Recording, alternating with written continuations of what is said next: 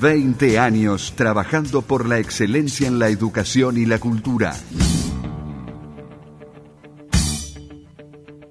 Sobre aulas y alumnos. En el 2000 también. Marisa Massa.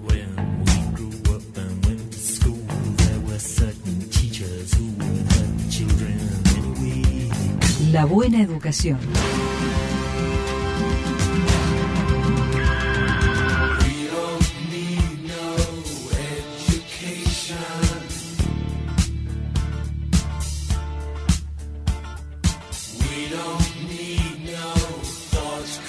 Hola, profesora Marisa, ¿qué tal? Hola, Antonio. Buenas tardes para vos, para Sebastián, para Silvio. Felicitaciones a los eh, hinchas de patronatos que me parece que eh, en este día somos todos los paranaenses Y hinchas sí. de patronato. Y ¿no? claro, y claro, me parece que qué bien. hermo- qué hermosa alegría, ¿no? Sí, la verdad que sí, la verdad que sí. Este, no tenemos tantas de estas, así No, y que aparte, y aparte yo no, no, no entiendo casi nada de fútbol, ya lo hemos charlado, ya lo he comentado a esto, Mm. pero también eh, digo, eh, veníamos con, con la sorpresa, o con la, no- con la noticia, mejor con la sorpresa de que había descendido a la B y sí, patronato. y sí, Y de repente somos eh, casi campeones. Si Es no somos impresionante. campeones, subcampeones. Digo, Así es. Esto, em, me, esto, ¿no? El, el fútbol, bueno, también es un juego, ¿no? Entonces tiene Mm.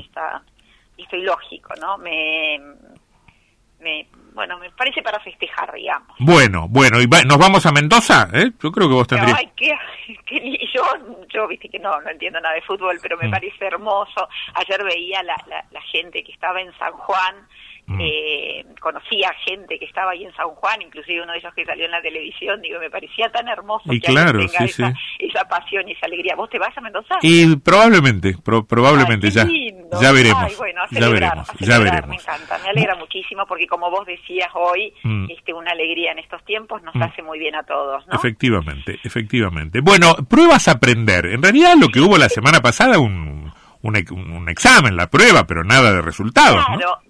Claro. Eh, en realidad, el miércoles pasado, el 20 de octubre, en todo el país se tomaron las pruebas a aprender a los chicos del último año de, del colegio, de la escuela secundaria. Mm. Y la verdad que yo había pensado en tomarlo al tema y después dije, hemos hablado muchas veces ya de las pruebas a aprender, Mm. entonces no lo abordé hasta que alguien llamó cuando ya habíamos terminado el micro Ajá. pidiendo que, que tomemos eh, este tema, ¿no? Ajá. Y digo, ¿qué ha pasado con las pruebas Aprender que hace algunos años eran tapa de diarios, ¿no? Eh, Ujú. todo el mundo tomaba partido, los distintos sectores. Y yo me, me preguntaba, y también, y me lo sigo preguntando, si es que ya las tomamos como parte de la rutina escolar Mm. o como parte del ciclo, que ya no, no son cuestión de debate, ¿no? Bueno, lo que pasa es que lo que pasa es que probablemente vuelvan a ser Marisa cuando tengamos los resultados. Ahí otra vez nos meteremos en la discusión de si estamos bien, mal o regular, si estas pruebas Sí, sirven o no, si están estandarizadas o no, si hay que hacer alguna otra cosa. Sí, eh, eso, eh, viste que este año nosotros tomamos, cuando estuvieron las- los resultados del nivel primario, nosotros hablamos de los resultados que, no eran buenos. Sí, porque estas fueron el secu- estas fueron pruebas alumnos del nivel secundario, básicamente de lengua y de matemática, casi 600.000 estudiantes. Sí, casi 600.000 estudiantes, exactamente. Exactamente. Y yo eh, pensaba, eh, digo, eh, que inclusive se toman las pruebas a aprender, no hay demasiado ruido, lo vamos a tener seguramente cuando vengan los resultados, que también van a dar cuenta de un año de pandemia y de un, de un año en burbujas trabajando, ¿no? Eh, y ahí seguramente van a venir los, los debates, las confrontaciones.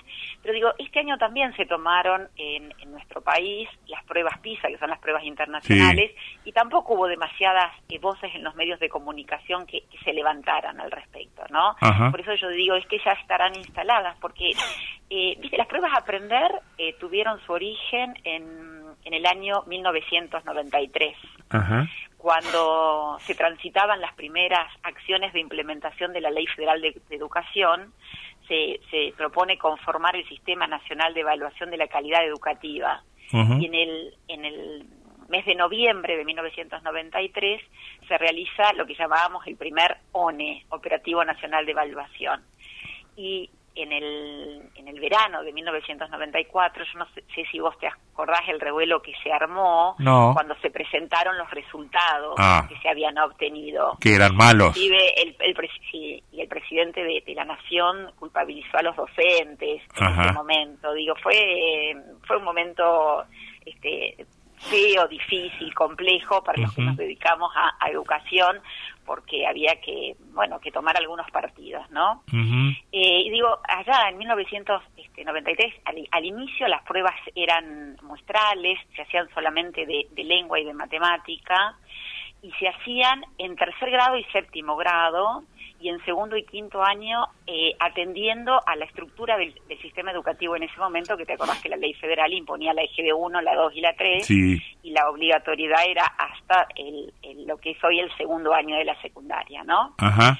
Y inclusive ya en el inicio, yo de esto no me acordaba, en el inicio ya se hacían los cuestionarios complementarios para docentes, para directivos y para alumnos, para profundizar las líneas de, de análisis que pudieran establecer relaciones entre los resultados que alcanzaban los chicos y las condiciones eh, las condiciones institucionales inclusive el contexto de los estudiantes que pudiera favorecer o dificultar esos procesos de aprendizaje no y y con esta pregunta que digo yo por qué no hay tanto ruido con las pruebas a aprender cuando se toman y bueno el año que viene va a ser 30 años que se vienen tomando tomando las pruebas, ¿no? Eh, yo supongo que, entonces, perdón, supongo que, que, que, en los resultados impera, no sé si estoy empleando bien la expresión, eh, impera lo que se conoce como la ley de los grandes números y las compensaciones que tienen en, en, la gran cantidad de, de, examinados. Eh, los, diferentes criterios, porque eh, veía que uno de los evaluadores decía, es muy diferente la actitud de los estudiantes frente a las pruebas a aprender, ya sean los contenidos de lengua o los de matemáticas. Hay chicos que saben que es una prueba por la que no pueden ser este eh, aplazados y le da poca pelota, este, las entregan rapidito. Y hay otros chicos con, con, con, otra personalidad o con otra con otro nivel de responsabilidad o con otra contracción al estudio, a los que hay que quitarle las hojas este, eh, luego del tiempo establecido porque quieren seguir profundizando, ¿no? Yo imagino que esto se, evaluará y me, merecerá un tratamiento acorde, acorde por parte de los evaluadores, ¿no? Sí, yo creo también que en las pruebas aprender, eh, las pruebas aprender, igual que las pruebas PISA, también requieren de una concientización de los estudiantes y este, de, una, de unas largas charlas explicándoles para qué sirven estos resultados, ¿no? Mm. Porque las pruebas aprender...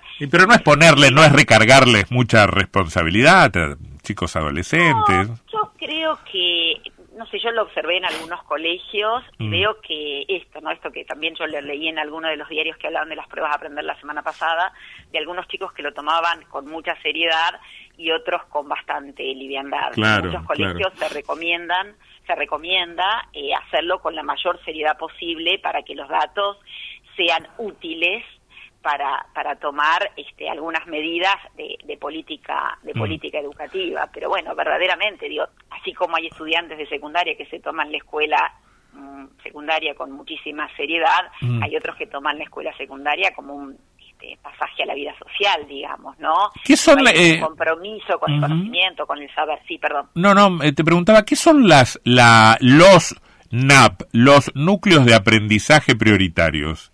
Bueno, eh, las evaluaciones se hacen con eh, lo que nosotros llamamos los núcleos de aprendizaje prioritarios, que son eh, los saberes que los estudiantes tienen que saber al finalizar cada uno de los grados de la escuela primaria y de la escuela secundaria. Sí o sí, es como un, como un piso. Exactamente. O sea, vos fíjate que nosotros tenemos los contenidos, los contenidos básicos en nuestra provincia, eh, los contenidos básicos, los, los contenidos básicos que se enseñan en la escuela, que presentan todos los contenidos que se deben aprender.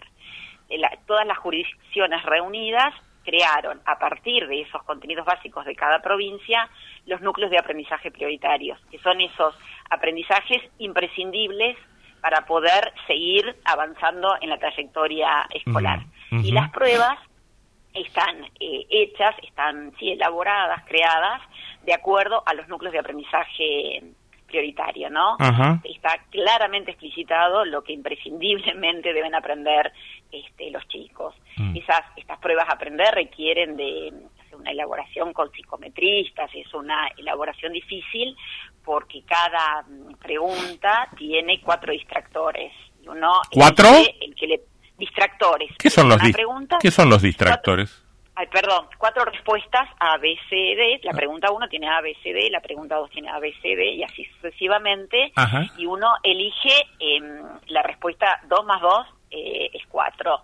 Eh, o, o puede ser 5, 6 o 3. Ajá. Un ejemplo tonto, ¿no? Pero Sí, digo, sí. eh, por ejemplo, en la comprensión de texto, estas respuestas, cada una de las cuatro, eh, está este, escrita de manera mal que eh, está escrita de manera tal que verdaderamente se constituye en un distractor y que uno queda en Mm. duda de cuál es la respuesta correcta. Por eso le llamamos entre casa o entre los que este, nos interesan estos temas, le llamamos distractores, más que cuatro posibles respuestas, Ta, ¿no? ta. Y requieren de especialistas, o sea, es un trabajo importante hacer estas estas evaluaciones, ¿no es. ¿cierto? Bien. Por eso digo que es Mm. importante que los chicos lo tomen con seriedad, ¿no? Estaba viendo que, que, en, que en lengua les dieron a interpretar textos, entre ellos un, un cuento de, de Samantha Schweblin, Última Vuelta, Sí. y también y también un artículo de, de- del diario Página 12 donde se pedía a los chicos que identificaran a qué género Claro, discursivo lengua- pertenecía. Eh, En lengua se evalúa eh, como competencia primordial la comprensión lectora, en textos literarios y no literarios. Y sí, y sí. y, y en tipos de textos, los tipos de textos que se evalúan son cuentos breves, cuentos breves, textos expositivos y textos argumentativos. Son los tres grandes grupos de textos Mm. que se toman para evaluar la comprensión lectora. Mm. Y en matemática lo que se evalúa principalmente es la resolución de, Ah. de problemas. También con este, este formato de Mm. una pregunta y cuatro posibles respuestas y los chicos eligen la que consideran que es la correcta, ¿no? Bien, Y en, bien. sí, y en matemática eh, se trabaja, bueno, como decía, resolución de problemas y con los contenidos vinculados al número, a sus propiedades, la geometría, medida, estadística, probabilidades, ¿no? Eh, Eh, conclusión, ¿cómo cerramos?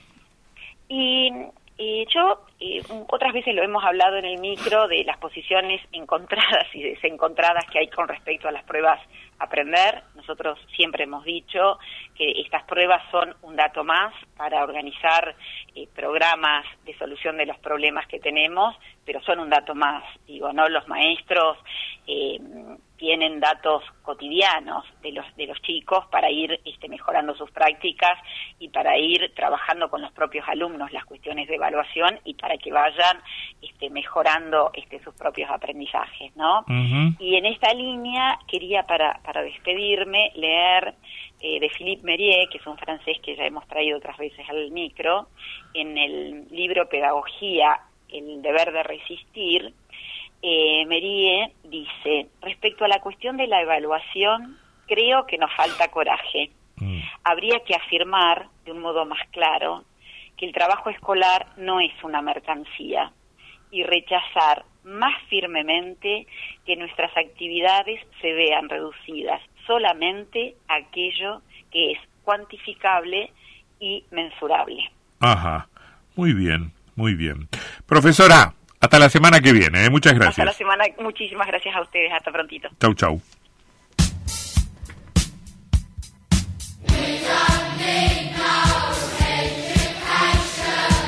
La buena educación.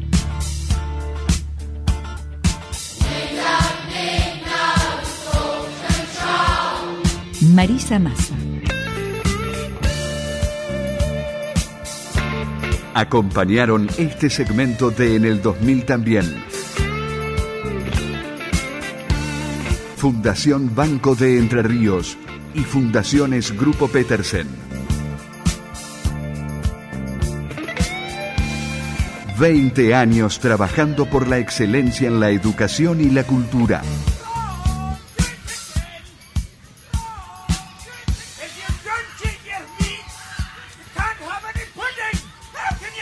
in pudding if you don't see your meat. If you,